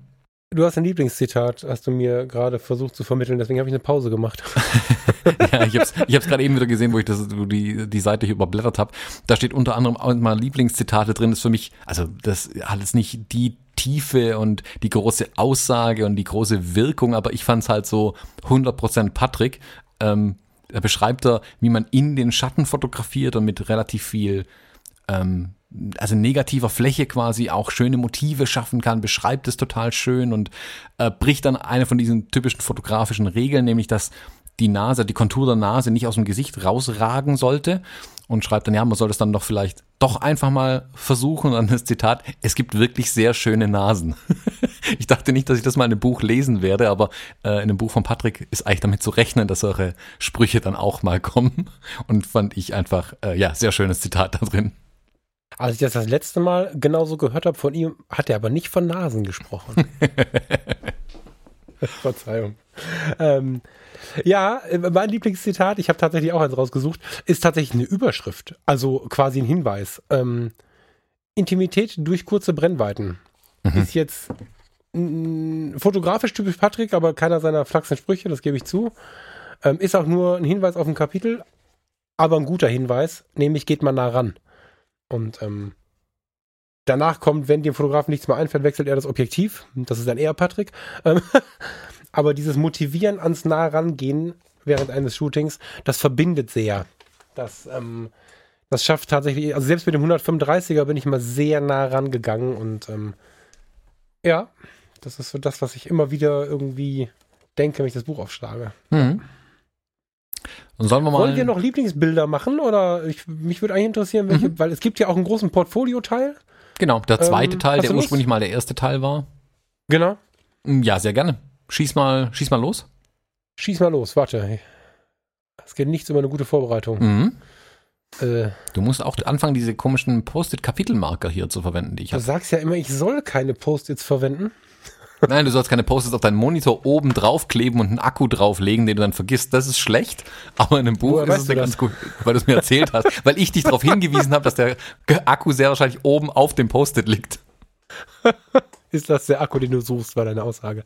Ähm, ah, ja, also mein, mein Lieblingsbild Nummer 1 befindet sich auf Seite 164, 165. Ähm, siehst du's? Ich blättere. Ja. Ähm, dieses Bild, das ist ein Porträt vom Schauspieler Patrick Bach. Patrick Bach scheint eng mit Patrick verbunden, also mit Patrick Ludolf. ähm, ich wollte es immer mal hinterfragen, habe es noch nicht hinterfragt. Es gibt einfach immer wieder und viele gute Fotos von Patrick Bach und da ist er einfach nah dran. Also die beiden sind eh mega Team. Ich finde die Fotos von den beiden eh großartig, weil dann schon immer das Gefühl, da steht ein Schauspieler vor der Kamera. Patrick Bach ist halt Schauspieler. Und dieses Foto ist ja 35 Millimeter, ja, ne? 35 Millimeter. Äh, offene Blende, ganz, ganz nah dran, geht ganz durch Mark und Bein, finde ich. Kannst du das empfangen, wenn du es anschaust oder nicht so? Ja, also wen dieses Bild nicht so berührt, der, bei dem ist aber schief gelaufen.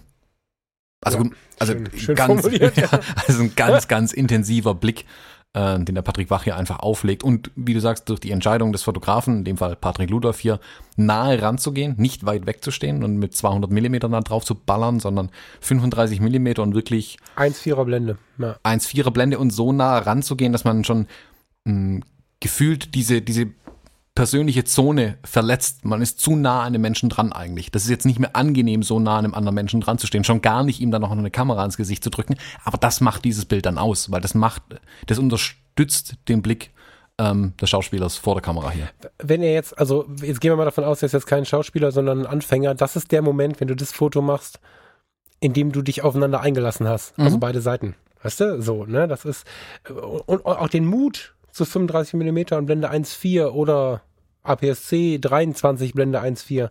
Den Mut darf man haben, auch wenn man, man wird dann so, wie soll ich sagen, durch die Gesichtswelt geschoben. Also du hast eine scharfe Iris, aber die Augenbrauen sind schon nicht mehr scharf. Du hast Bartanteile scharf, der Rest verschwimmt wieder. Also du hast eher eine gemalte Fotografie, äh, wanderst so ein bisschen über so ein Gesicht, was mal scharf und mal unscharf ist. Und genau das, finde ich, macht es aus. Also das in High-Kontrast, schwarz-weiß, wie er es hier umgesetzt hat.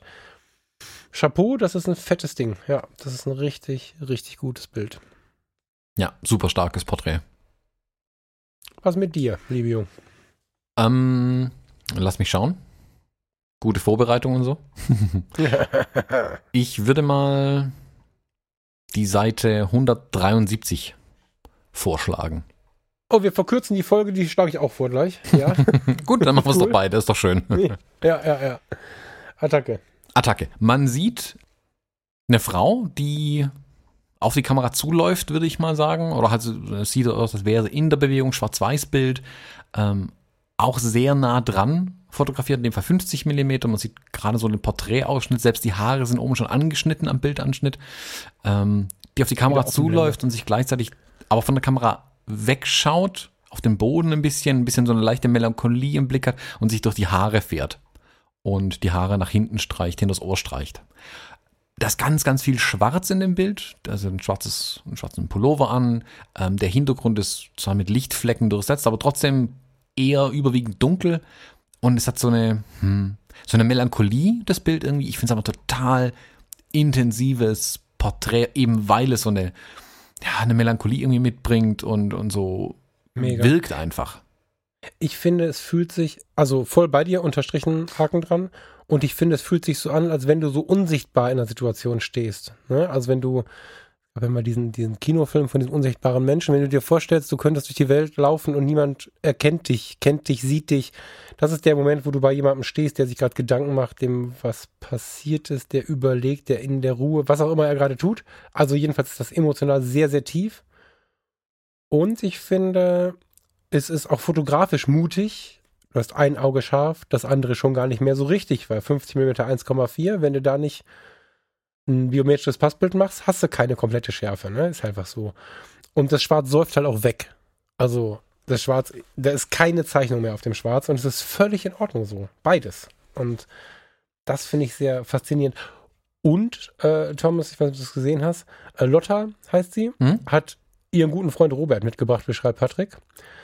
Ähm, und hat mit ihm, um unterschiedliche Gesichtsausdrücke und Emotionen herauszukitzeln, angefangen zu spielen, denn die beiden sind Schauspieler Mhm. Und arbeiten auch zusammen.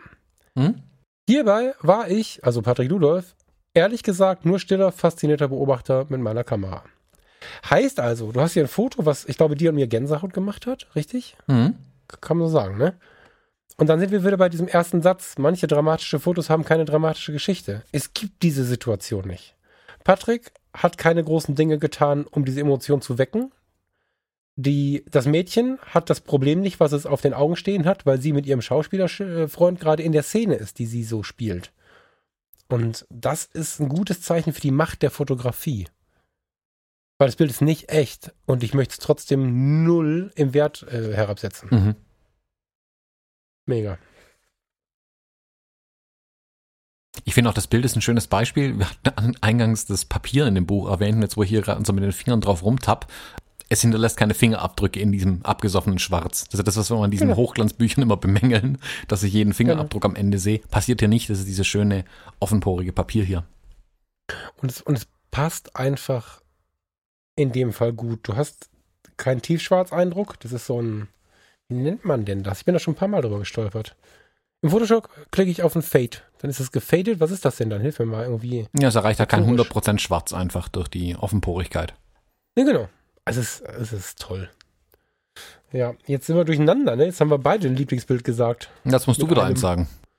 Seite 217. Ich bin ja manchmal so ein bisschen wortbekloppt und habe da irgendwie auf mein Zettelchen, also auf mein wirkliches Zettelchen gepinnt, Stille über Metropolis. Diesen Titel gibt es bei Patrick natürlich nicht. Der ist, der ist mir irgendwie gekommen. Ähm, auf Seite 217 finden wir. Steht's da? Wie heißt sie noch? Er erwähnt immer ihren Namen. Und jetzt nicht, oder? Nein. Nee. Finden wir eins seiner Models, welches er irgendwie, er schreibt weiterhin, was zur Familie gehört, kann man so glaube ich sagen. Die, das Mädel war mit in New York und ähm, wir sehen eine Situation im One World Trade Center, glaube ich. Mhm. Ja, genau, genau, genau, genau. Aber nicht oben auf der Aussichtsplattform, sondern etwas weiter unten an einer riesigen Scheibe. Hat irgendwie ein bisschen Wartezeit und da gibt es ein Foto, wo du boah, eine Silhouette, ein bisschen mehr als eine Silhouette, aber eigentlich ist es silhouettenhaft, ähm, das Mädel da sitzen siehst, es schaut runter aus ganz, ganz hoher Höhe auf New York hinunter. Du siehst im Hintergrund New York und oben eine ziemlich dicke Wolkenschicht. Schwarz-Weiß, sehr reduziert das Ganze. Dieses Bild ist mal Stille. Und wenn man sich vorstellt, was da unten alles los ist und in welchem Turm sie sich da gerade befindet, geschichtlich neueste Geschichte und, und welche Stille da in ihr gerade zu sein scheint, dann ist das Foto eins, was wirklich von Kontrasten erzählt. Von, wo, du, wo du den Lärm der Stadt fast hören kannst und zugleich aber auch dir vorstellen kannst, wie in diesem Raum einfach nur eine Uhr tickt oder so. Ich finde, das ist ein großes Kino, das Foto. Das, ähm, Mhm. Hat eine ganz eine schöne Stimmung auch wieder. Also das Bild könnte jetzt genauso gut, äh, wenn die Frau am Fenster sitzt in irgendeiner Wohnung und im Hintergrund ist irgendwie nur ein kleines Dorf zu sehen oder so, hat es eine ganz andere Wirkung, aber eben weil er die Stadt hier mit drin hat und ihm das Wetter hier auch zu, also dem Bild meiner Meinung nach zugute gespielt hat, weil alles so in diesem, in diesem Nebel irgendwann untergeht, einfach im Nichts verschwindet. Ich finde das eigentlich eine, total schöne Stimmung einfach. Also dieses, Ja. diese riesige Metropole, wo 12 Mil- Millionen Menschen rumrennen und sie ist trotzdem so ganz alleine hier in dem Bild. Finde ich super. Richtig, richtig tolles Ja. Bild. Ja. Auch ein schönes Zeichen für diese, was haben wir gesagt, dass du diese stille Momente und diese stillen Momente mit dir selbst auch fotografisch in dem wuseligsten Umfeld finden kannst. Das ist das Paradebeispiel für die Episode, ja. Mhm. Extrem schön.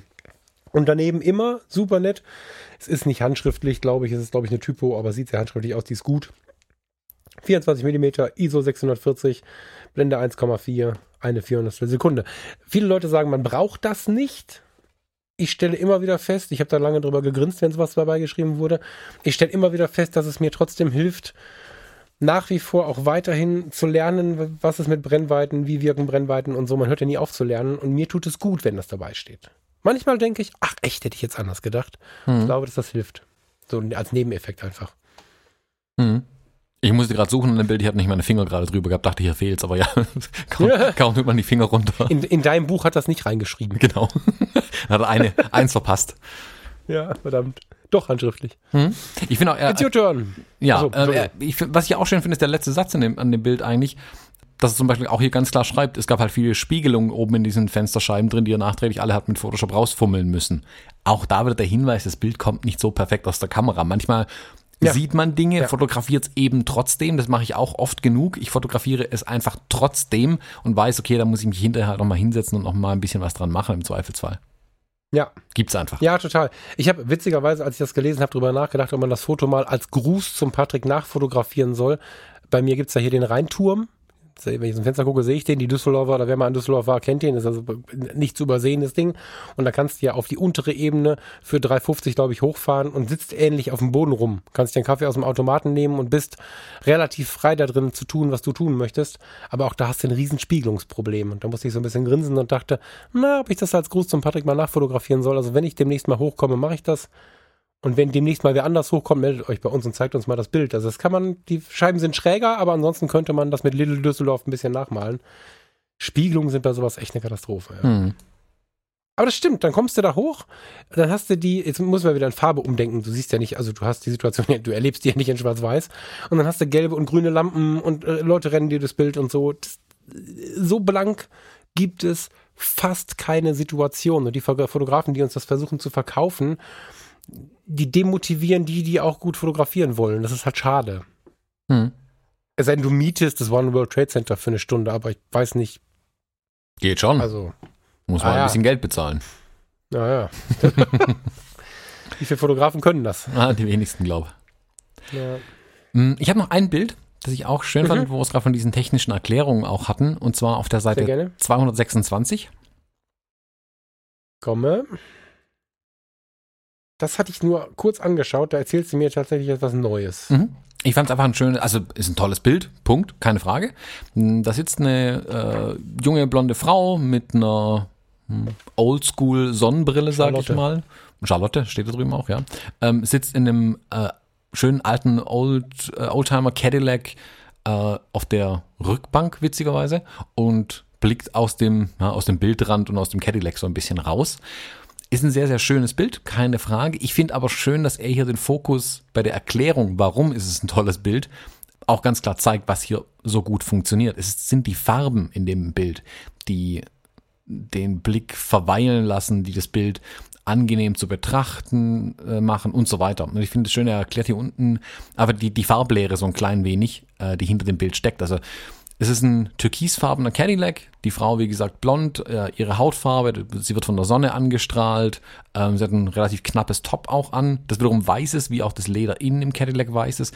Das Bild ist sehr reduziert, was die Farben angeht. Im Hintergrund ist irgendein Gebäude, das könnten Backsteine oder so sein. Ich weiß nicht, ob da die, das Rot ein bisschen runtergezogen hat, damit es nicht mehr so deutlich ist.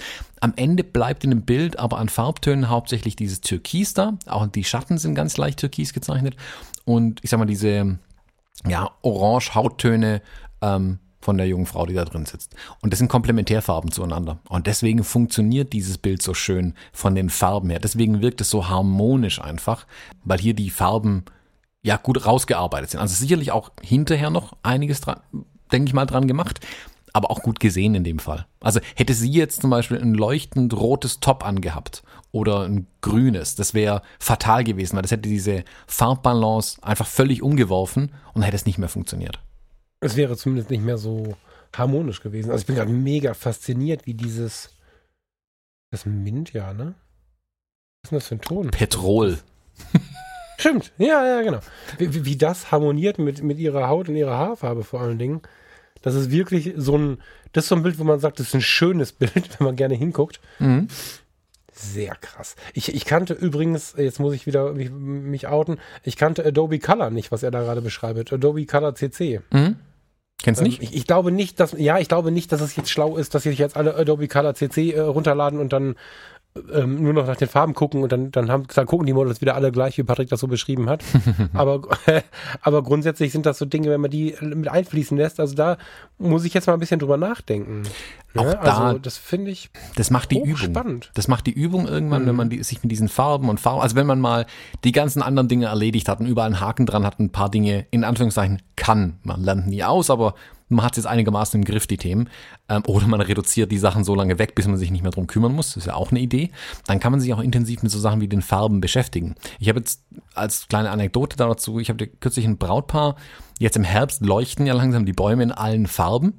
Und die Braut hatte rote Schuhe an, der Strauß war primär rot, der Bräutigam hatte ein rotes Einstecktuch, das Kleid war weiß, der Anzug dunkelgrau Anthrazit. So. Ich habe also rot als primäre Farbton. Wenn ich die jetzt ständig vor grün stellen würde, was die Möglichkeit gewesen wäre, ich hätte die immer vor grün fotografieren können, das wäre halt eine totale, äh, das wäre ein harter Gegensatz wiederum gewesen auch. Es sind zwar Komplementärfarben, aber äh, beißt sich dann mal, manchmal wiederum. Da habe ich sie dann bewusst in, in eine Gleichtonung gezogen und sie vor Rot, Orange und sag mal, dunkel, oh, also oh, dunkle Gelbtöne quasi gestellt, um hier eine Farbharmonie zu erzeugen. Hm.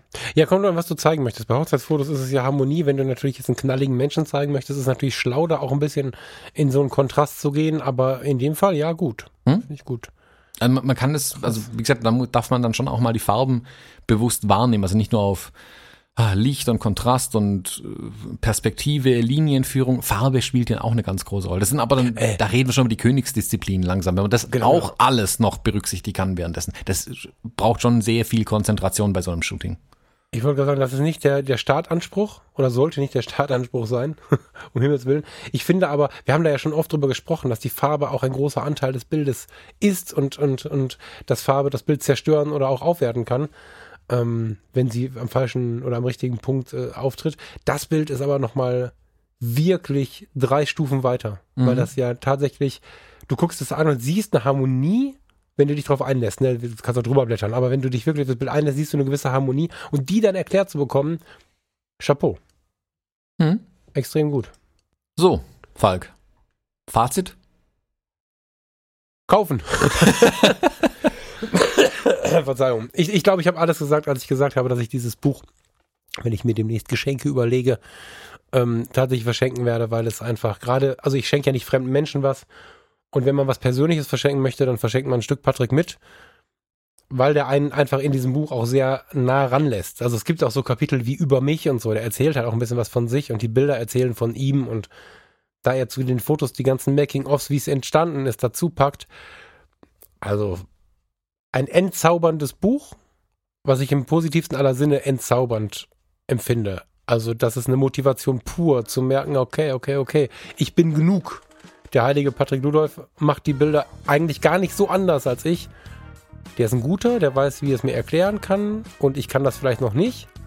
Aber ich habe nicht das Gefühl als Leser, das kriege ich nie hin. Und das ist ein Riesenunterschied. Ja, kaufen. Hm? Prädikat empfehlenswert, würde ich sagen. Ja. Gut. Dann haben wir noch was zu dem Buch. Nee, ne? Mm, Wir legen die Links, mm, wo man das Buch kaufen kann, also entweder bei Patrick im Online-Shop, da auch exklusiv mit dem Hörbuch dran, oder äh, bei Amazon kann man es erwerben, oder im Buchhandel äh, eures Vertrauens natürlich auch. Wir packen da noch ein paar Links in die Shownotes rein, wenn es jetzt jemand den absoluten Kaufimpuls äh, empfindet, kann er sich da direkt bedienen. Und ja, ich glaube, das, das war es dann auch schon zu dem Buch. Super. Dann kann ich mir jetzt ein Kapitel noch mal ein bisschen genauer durchlesen, Mhm. damit ich auch mal fotografieren kann und wünsche dir einen schönen Freitag Wünsche ich dir ebenso. und vor allen Dingen gute Besserung. Ah, danke, danke. Ich werde mir jetzt noch äh, einen schönen Tee mit Honig machen. Ja, pass mal auf, mal kurz ein Pro-Tipp am Ende. Wie hast denn du das jetzt geschafft? Also ihr, ihr werdet das nicht wissen und beurteilen können, weil Thomas wieder alles rausgeschnitten hat. Aber ich habe 4000 Mal irgendwelche erkältungsbedingten Geräusche gemacht. und, und Thomas fühlte sich heute Morgen an, als wenn er zehnmal kränker wäre als ich und hat es jetzt nicht einmal irgendwie verlauten lassen. Was, was hast du da gemacht? Mm, Oder hast du eine Mute-Taste neuerdings? Ich reiß mich halt zusammen. War eigentlich total klar, dass ich zum Ende noch einen Spruch kriege. Ne? Tschüss, Du, Thomas. du, hast, du hast danach gefragt. Nee, schön. Selber schuld. Tschüss. Tschüss. Tschüss. Mein Bleistift runtergefallen. Aha. Wieso zum Bleistift? Ah, weil ich nebenher Notizen mache. Nebenher.